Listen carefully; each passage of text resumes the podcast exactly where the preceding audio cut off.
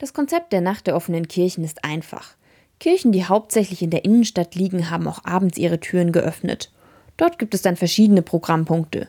Los geht es in den meisten Kirchen um 19 Uhr. So ist es auch in der Augustinerkirche. Dort gibt es einen sogenannten Preacher Slam. Reinhard Worak von der Domschule Würzburg ist Mitorganisator und erklärt, was das eigentlich ist. Ein Preacher Slam ist wörtlich übersetzt ein Predigerwettstreit oder korrekter ein Predigerinnenwettstreit.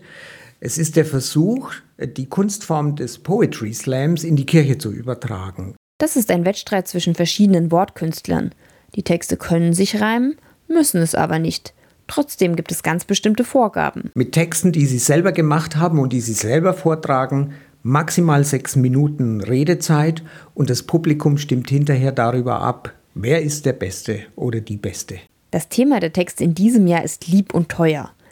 Reinhard Dvorak erklärt noch einmal den zeitlichen Ablauf. 19 Uhr beginnen wir mit einer ersten Runde. Alle treten gegeneinander an und äh, das Publikum bestimmt dann, wer gewonnen hat, wer ins Finale kommt. Das Finale steigt dann um 21 Uhr. Und es gibt ein wirkliches Schmankerl dazwischen mit äh, Jan Jakob, einem Solokünstler, der ein Kurzkonzert gibt und der den Abend dann aber auch ausklingen lässt. Musik ist auch ein wichtiges Element in der Kirche St. Burkhard. Dort geht es vor allem um Familien und Paare.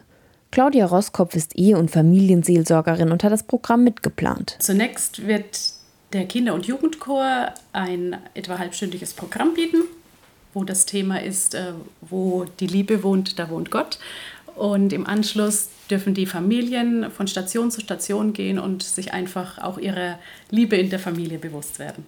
Zwei Stationen stellt die Familienseelsorgerin auch gleich vor. Eine Station zum Beispiel ist eine Fotostation, wo die Familien ein Foto machen können von diesem Abend, wie sie gerade zusammen sind, wie sie sich fühlen, ob fröhlich, gestresst oder zufrieden. Und was gibt es noch? Eine Station soll eine Ermutigungsstation sein. Jede Person bekommt ein äh, rotes Herz mit dem Namen drauf und die anderen Familienmitglieder dürfen draufschreiben, was gefällt mir an dir, was freut mich an dir, was, äh, wofür möchte ich dir Danke sagen, was tut mir gut. Familien und Paare können die Stationen über den Abend hinweg ausprobieren.